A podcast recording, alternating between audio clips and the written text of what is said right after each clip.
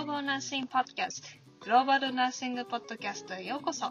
このポッドキャストでは国際社会で活躍する看護師さんたちにインタビューを行い国際看護国際医療の実情を掘り出していく番組です。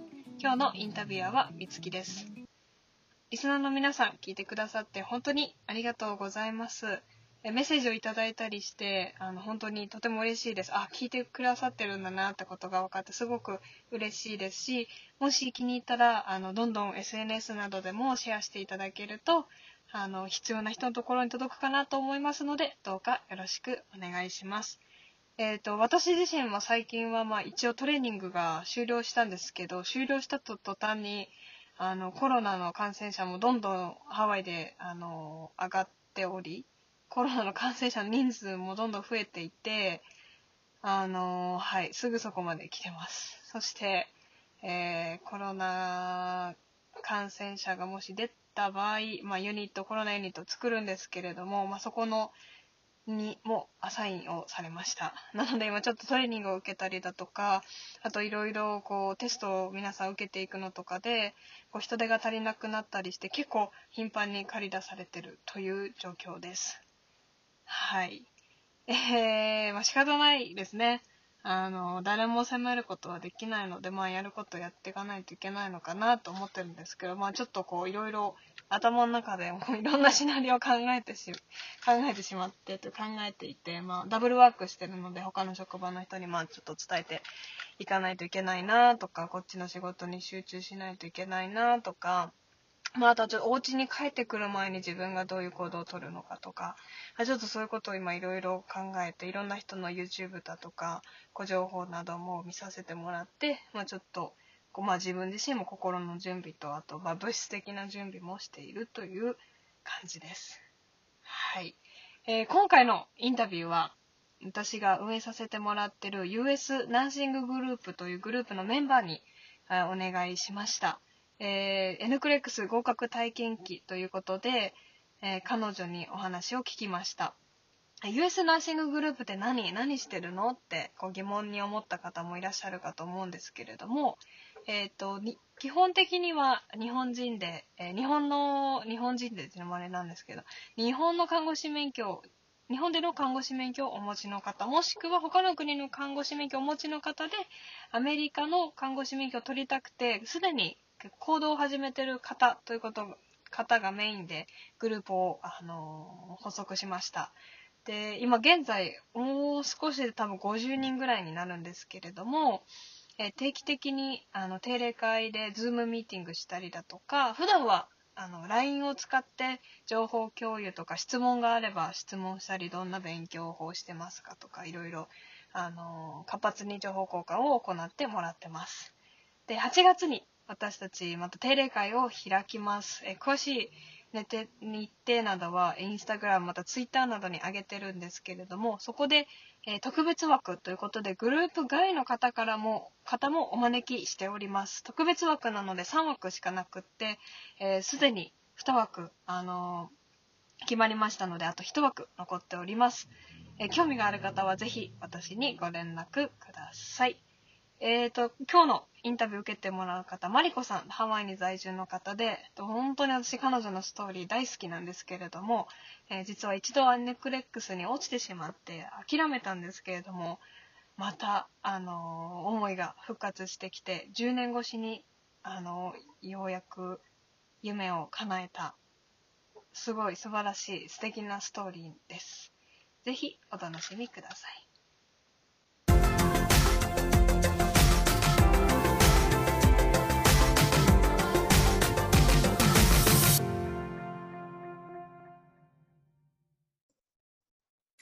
そしたら今日のゲストはマリコさんにお越しいただいてます。マリコさんお願いします。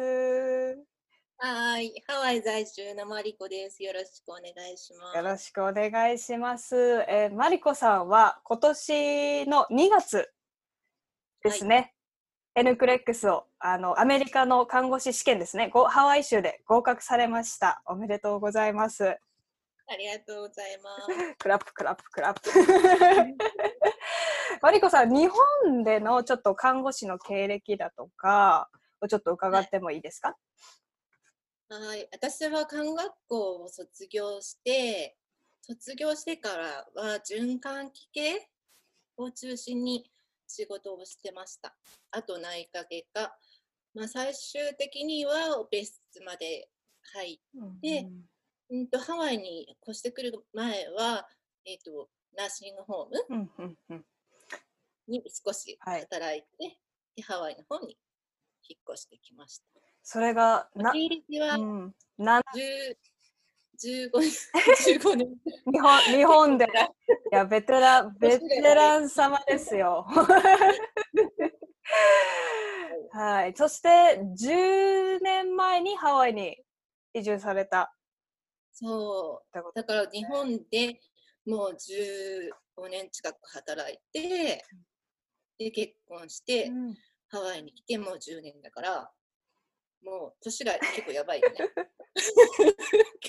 いやまあでも私はもうそれがもうマリコさんなそれがって言ったらあれですけどそれ挑戦してるってことがもう本当に素晴らしいことだと思って年齢をね理由に諦めてる方もたくさんいらっしゃると思うんです。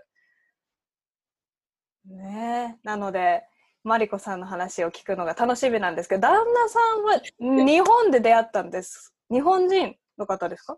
うんハワイハワイ生まれうのんロコジャパニーズだから、まあ、英語しか喋れない。うん。日系3世。日系。ハワイで、ハワイに来た時に知り合った。ああそうなんですね。それで恋に落ちて結婚して。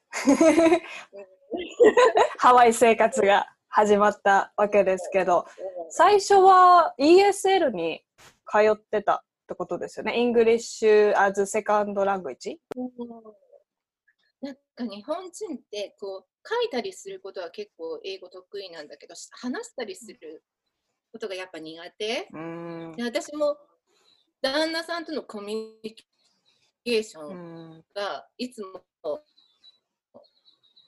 う書いてはうん。だから E メールとかメールでのやりとなると、はい。もう喋ることがね結構ネックで。あでー ESL に行きました。どうでした ?ESL に通って、また噛んじゃった。ESL に通って、あの、英語はやっぱり伸びましたか？あーなんて言うんだろう。やっぱいろんな国の人が集まる教室だから、まあ正しい発音を学ぼうとか、ん。そういうのはちょっと無理かもしれないけど、まあ、コミュニケーションを取るうん。手段としては英語でね、そうですね。いいかななと思ってそうです何ね。年か通いましうた。んうん友達とかがね、できたらやっぱり、なんか、あ、こういうことを話したいとか、ね、で、向こうからもやっぱり話を聞いて理解したい。で、コミュニケーションしたいっていう思いがやっぱり生まれてきますよね。うんその時はアメリカで、あとハワイであの看護師目指そうって思ってらっしゃいました？全く思ってませんでした。何がそのこうきっかけで変わっていったとかありますか？その思いが。うーん。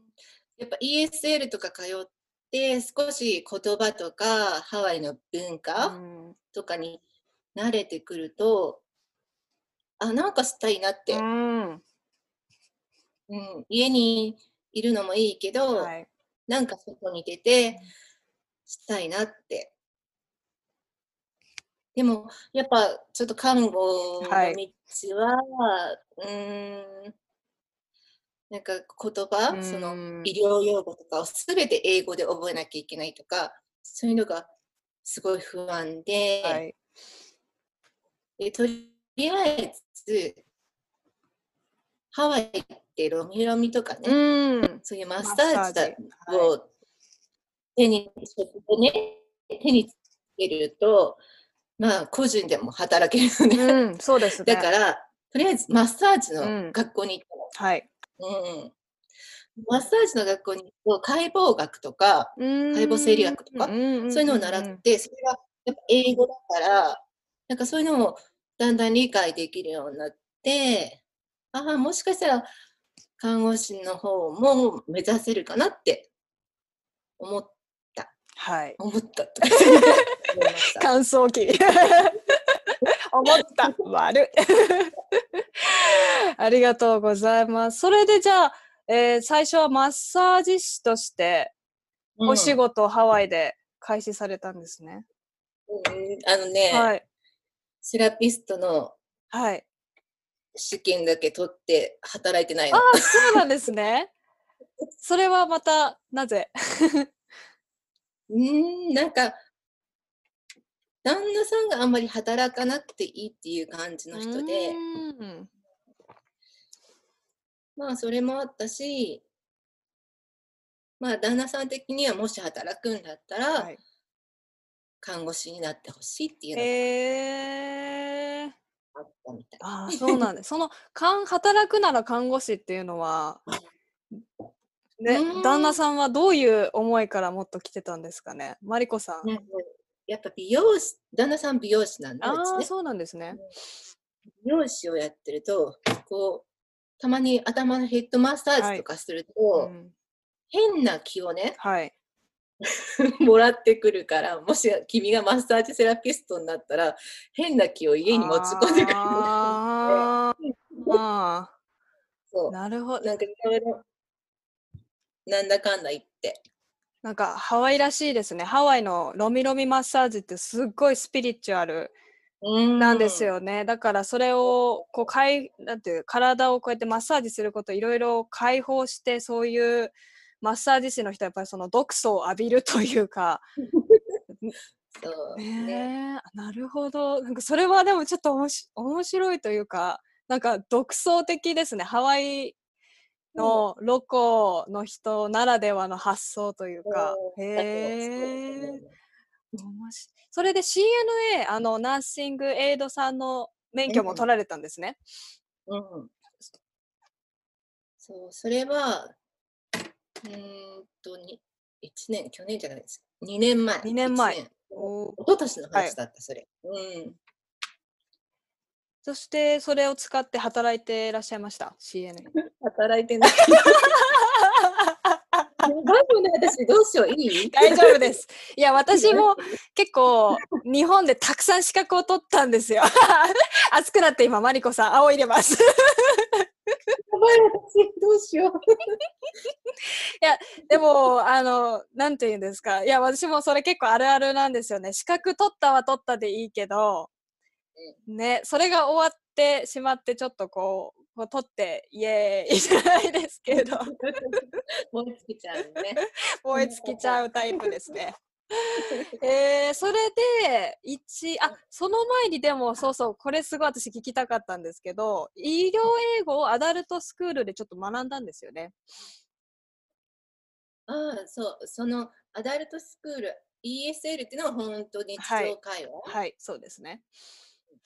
で、その他に、あの、今はもうやってないんだけど、はい。前はあのメディカルターミノロジーって言って、うんはい。はい。メディカル医療用語はいをアダルトスクールで教えてくれるクラスがあって、それも3ヶ月ぐらいだったんだけど、通いました。うん。どうでした？そこで学んだことは？身にまあ、発音ができないよね。本当に。もう読めない。はい。もうえ何メディカル用語はい読めない。うん本当に何語って感じですよね。来てる生徒は、はい ES の時はもういろんな国だったけど、うん来てる生徒は今、そのクラスはロコの子たち。おーじゃあももう喋れて、うはい次のステップに行きますよっていう人たちだったから、うん、大変だった。大変ですね。そこで3ヶ月。どんな授業なんですか？メディカルターミノロジーの授業って。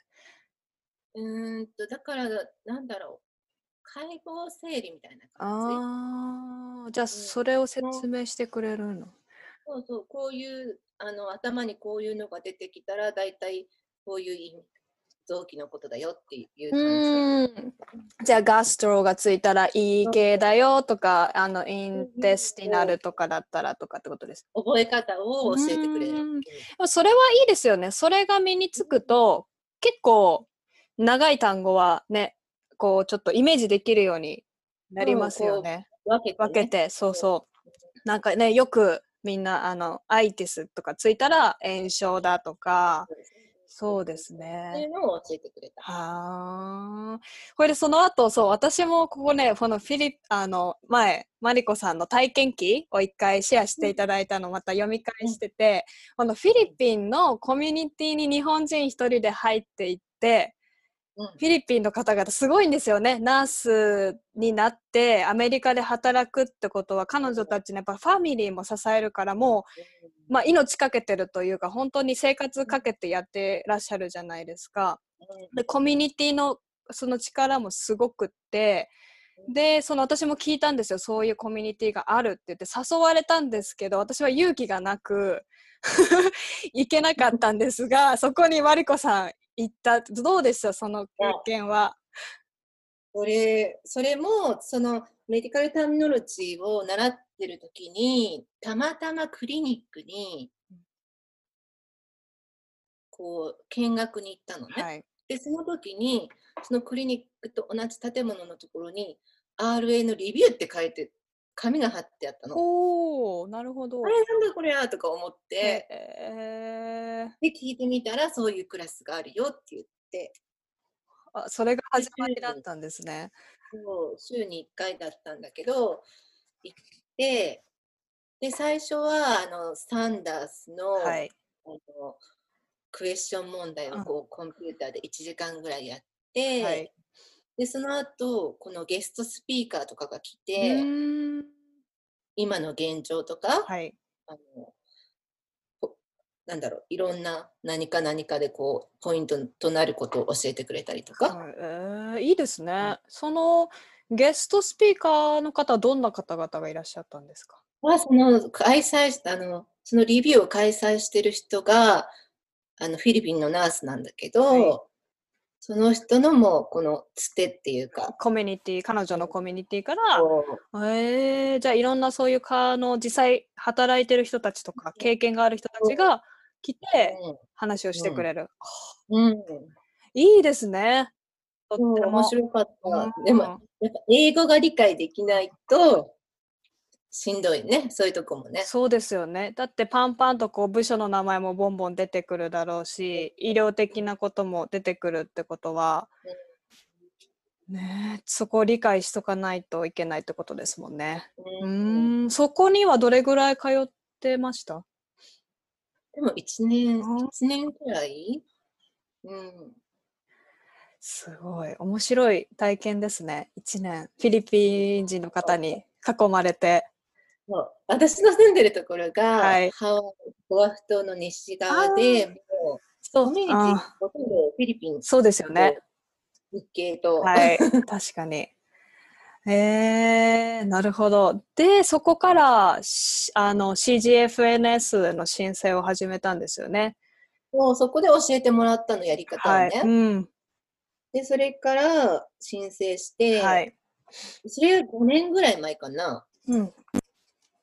で1回申請をして、はい。で通ってハイテストを受けましたってなったんだけど、もうびっくりするぐらいできなかったの。うん びっくりするぐらいもうなんかねあの、うん N クレックス1回受けると分かるんだけど、はい。受けた後に落ちるとアセスメントが届くのね。はい。でレターでアセスメントが届いて、まあ、あの、どの部分がどのぐらいできてないか、この合格点に達してないかっていうのを、こう、レターで来るんだけど、もうそれがあまりにもひどくうて、で、諦めたね。ーん あれね、結構きますよね。あの、す私の時は3評価だったんですよね。あの、な項目がいろいろあるじゃないですか。N クうんそれで、なんだっけ、above the passing line, near the passing line, で、なんか below the passing line みたいな。そうそう。そうそうそんな感じ、そんな感じ。うん。私もそれで結構、ほぼ below でしたね、最初のテスト。私もそう、それで、あの、結構ね、もう、テストを受けながら問題を読んでても、うん。まあ、英語がまず分かんないところが多かった。うんだから結局言ってることも分からない。で、答えも選べない。うんで、時間だけ過ぎて、その最低ラインが75問なんだけど、はい75問終わるのに、はい。もう3時間とかうんかかって、で、で、結果はもう当然落ちてたんだけど、うんあもう、もう、もうやめようって思った。うんこんな辛いことね。うんそうですよね。それが、えっ、と、そっから何が、こう、また再度挑戦しようっていう思いに変わっていきました？何が？ああ、なんだろう。あの、私、日本に結構長期で3ヶ月とか、あの、1年おきぐらいに帰ってて、その3ヶ月帰ってた時に、ちょっと仕事、アルバイトみたいな感じで、あの、病院とかに、で、アルバイトをさせてもらったりしてたんだけど、やっぱ看護の仕事が好き。うん、うん。そう。やっぱり現場に戻りたいと、ハワイでも。そこで強く思ったんですね。そうですね。うんそれでもう一回、もう一人、おなんかお友達とも出会った。そう、本当にそれは大きくって、いつぐらいかな、ん2018年だから去年、うん。CNA を取ってから、はい。それ前後だったと思うんだけど、あの、こっちのねはい、オアフ島の私の住んでる西側の方で、やっぱ同じように日本で看護師やってて、で、ハワイに来ました。で、これからハワイでライセンスを取ります。取りたいですっていう、そういうお友達が2人ぐらいできたのね。うんで、1ヶ月に1回3人で集まって勉強しようっていうことになって、素晴らしい。でそれからもう本当、ああ、私も真剣にやろうっていう、今まで真剣ななかったわけじゃないんだけど、本当に真剣にやろうと再度思って、うーん。大きいですね。その一人でやるって本当に辛いですよね。そう。で、やってることがまず合ってるのかどうか、なんか本当に不安だから、もういろんなね、サイトで、こう、ブログをはい。見てみたりとか、経験談を見てみたりとかで、なんか英語がわからなくても受かるとか書いてあるし、絶対 No way! ダメ、もうそれはすぐに削除してください。無理。絶対無理です。絶対に無理です。あの文法もやっぱりある程度分かってないと、うんやっぱり読解力も必要ですし、ねえすごいなあそれで勉強して、そう。で、2019年だから、去年の3月に、はい。CJFNS に再度アプライしたのうね。ん。で、しなんだろう。1回目は5年前にしアプライしてるんだけど、はい。まあその時のデータっていうのはうんすべて削除っていうか、削除、うん、削除されてて、再度アプライしなきゃいけなくて、うんで、再度アプライをして、で、10月に、あの、ボードオブナースにはい。アプライしてもいいですようんっていうのがあっ降りてて、はい。で、10月に ATT を取って、はい。おで、それから、うーんと、2月？はい。いつ、いつ、いつ受けようかなってずっと考えてたんだけど、うん。もう、なんか1回受けてるから、はい。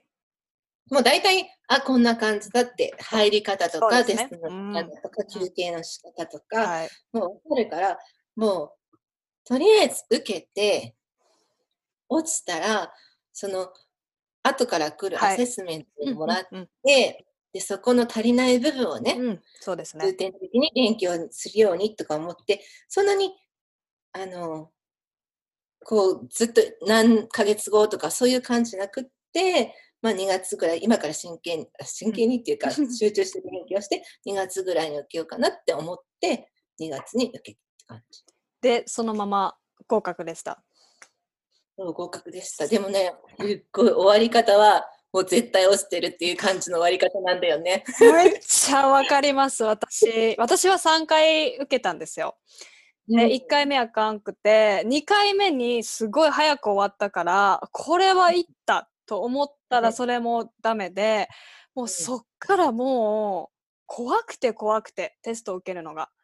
もうその恐怖感になかなか勝ちなこうね勝てなくってちょっと時間かかりましたその。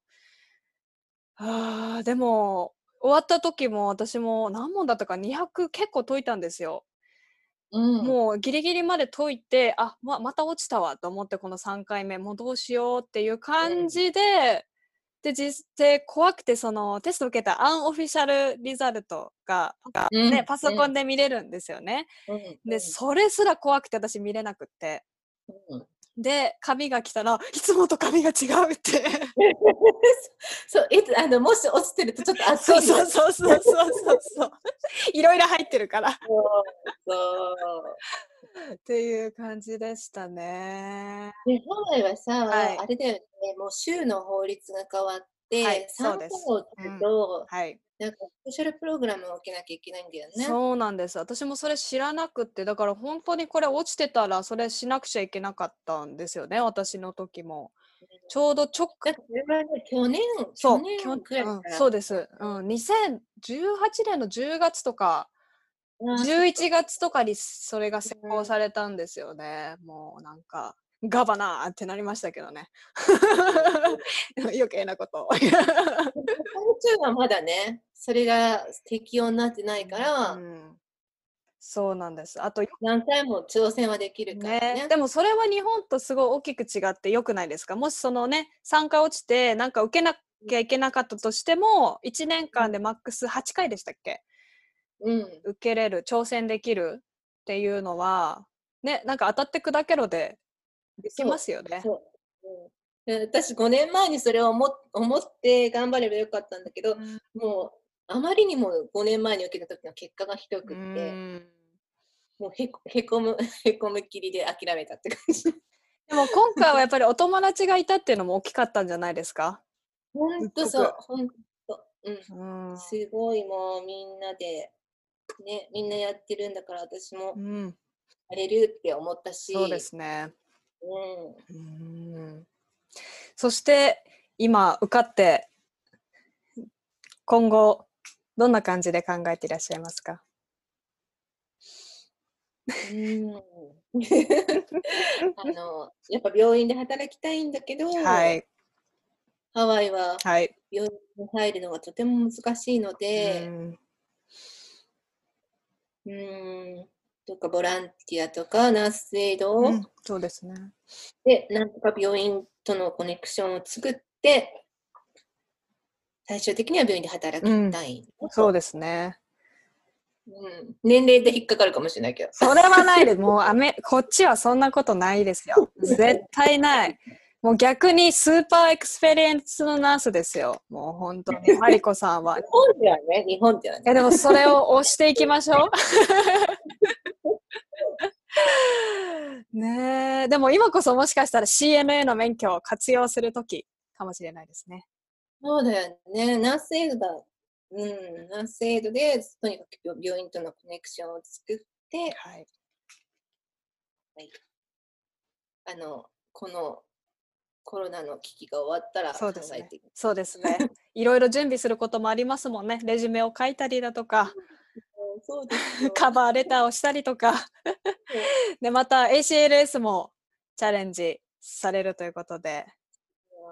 はい。はい。そしたらまたマリコさんにはぜひ病院に入ったりこれからもまたそういう節目節目にインタビューをさせていただきたいと思いますけどよろしくお願いします。こんな私の話でよかったら。素晴らしい話ですごいたくさんの人が勇気もらえると思いますやっぱり私のところにメッセージくれる人もなんか結構もう40代なんですけどとかあのうん全然、年は、お年はって言ってる。年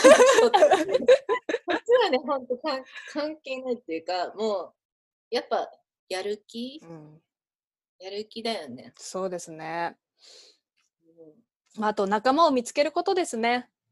そう。で、なんだろう。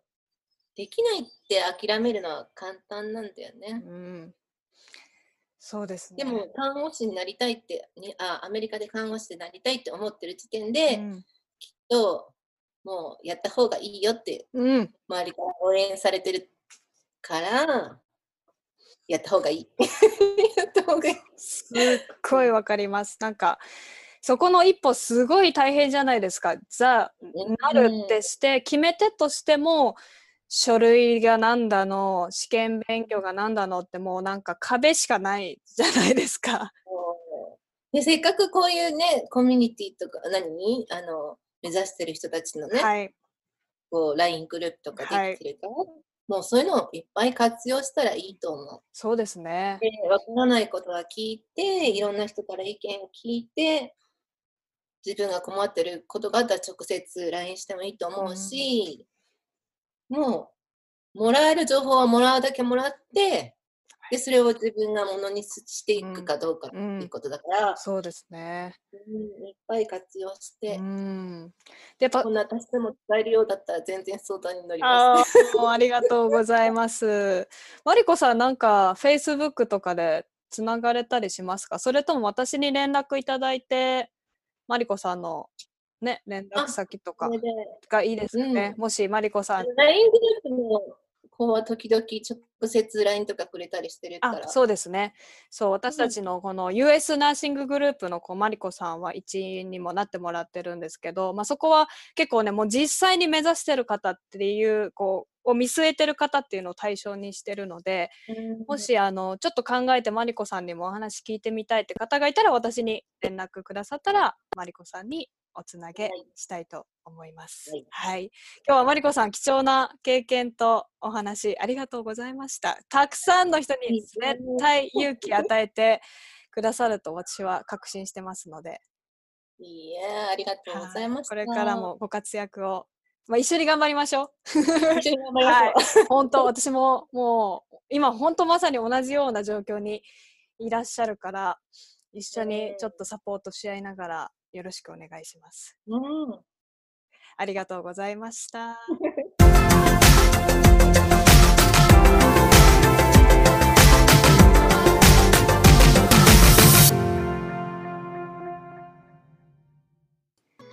皆さん私とマリコさんの会はいかがだったでしょうか、えっと、マリコさんの本当ストーリーっていくつになってもあの話の中でも出てきたんですけどいくつになってもやっぱ挑戦したいとかあとやっぱりマリコさんも一度5年前に試験を受けて落ちてしまってそこから諦めてでそこからまたこう這い上がってきて受験して一発で合格っていうところですごいいろんな人が勇気をもらえるストーリーだったんじゃないかなと思います。で私とマリコさんの会話の中で N クレックスで、えー、と英語ができなくても受かるっていうブログに書いてあどっかのブログに書いてあったという話でついつい私もボルテージが上がってしまったんですけどあの話せなくても受かると思います。普通に今あのオーラルテストで口頭試験があるわけでもないですし医療英語を理解して文法を理解することができたら N クレックスは受かると思います。でもやっぱり N クレックスに受けて受かったっていう時点でやっぱりアメリカのその州で働けるということあの看護師として性看護師として働けるっていう風になるのでやっぱそこからあのやっぱりコミュニケーションをやっぱり取っていかないといけないのでどういうところで働くかにもよるかもしれないんですけれどもほとんどの場合はきっとあの英語を話してコミュニケーションを取って医療を提供していかなくちゃいけないのでやっぱり英語がやっぱある程度こう能力を上げていかないといけないっていうのはあの必須かなと思います。でも私も今もやっぱりあのいっぱい自分でもたくさん勉強したけどまだまだまだまだ今もべあの英語を学びながら日々あの仕事してるっていう感じで多分私のまあ英語不足だったのかまあいろんな理由があると思うんですけどこの間も電話で多分私とあまり意思疎通が取れなくってあのガチャンともういいって言って電話切られちゃったりとかもありました。あその後いろいろ自分もああすればよかったなこうすればよかったなまあ自分の対応方法にちょっと反省したりとかもしたんですけどなのであの日々勉強しながらあの仕事してるっていう感じですね。はい、もしマリコさんとつながりたいという方がいらっしゃったらどうか、えー、私のインスタグラムにメッセージくださってもいいですし LINE, の LINE をしてる方は LINE でも大丈夫です。マリコさんの連絡先をお伝えしたいと思います。えー、どうかこのエピソードを聞いていいと思った方は他の人にシェアしていただくのもすごい嬉しいですし、えーと、インスタグラムとかツイッターとかでもあのシェアしていただけるととっても嬉しいです。それではまた次のエピソードまで。See you soon!